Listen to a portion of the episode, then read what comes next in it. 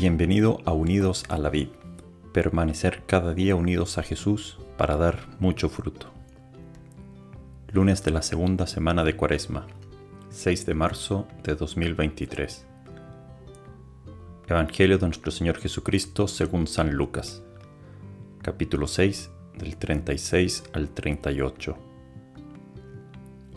Jesús dijo a sus discípulos, sean misericordiosos como el Padre de ustedes es misericordioso. No juzguen y no serán juzgados, no condenen y no serán condenados, perdonen y serán perdonados. Den y se les dará. Les volcarán sobre el regazo una buena medida, apretada, sacudida y desbordante. Porque la medida con que ustedes midan, también se usará para ustedes. Palabra del Señor. Gloria a ti, Señor Jesús. Algo que atrae mucho del cristianismo, del seguimiento de Jesús, es su exigencia, es su radicalidad. Lo que a Jesús le interesa en este Evangelio no es que seamos éticamente correctos o buenas personas, aunque es mejor serlo que no serlo. Pero lo que Jesús busca es nuestra divinización, que nos transformemos en como Dios es.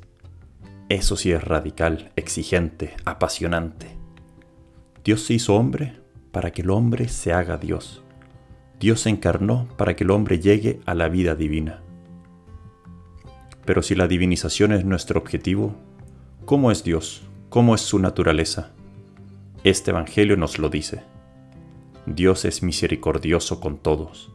No anda viendo quién se merece su amor, su perdón. Dios solo sabe amar y esa es su naturaleza. El amor es la medida de Dios y esa tiene que ser nuestra medida. Pero nosotros, heridos por el pecado, tantas veces vamos viendo quién se merece nuestro amor o nuestro perdón. Y si alguien me hace algo en contra, esa persona no se merece para nada mi amor o perdón. Hoy Jesús te invita a ser más como Él. Y eso es cortando los malos juicios, no condenando a los otros por cómo son o sus errores, dando perdón a los otros, acogiendo así como Dios es contigo.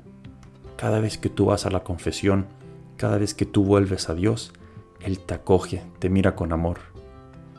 Y mientras más perdón demos y amor demos a los otros, más Dios nos dará de vuelta aquí y en la vida eterna. El Evangelio dice que nos dará una medida buena, desbordante, y quien vive así ha experimentado ya la alegría y paz que da vivir con un corazón ancho, lleno de Dios. Qué regalo poder ser hoy algo más parecido a Dios. Que Dios te bendiga.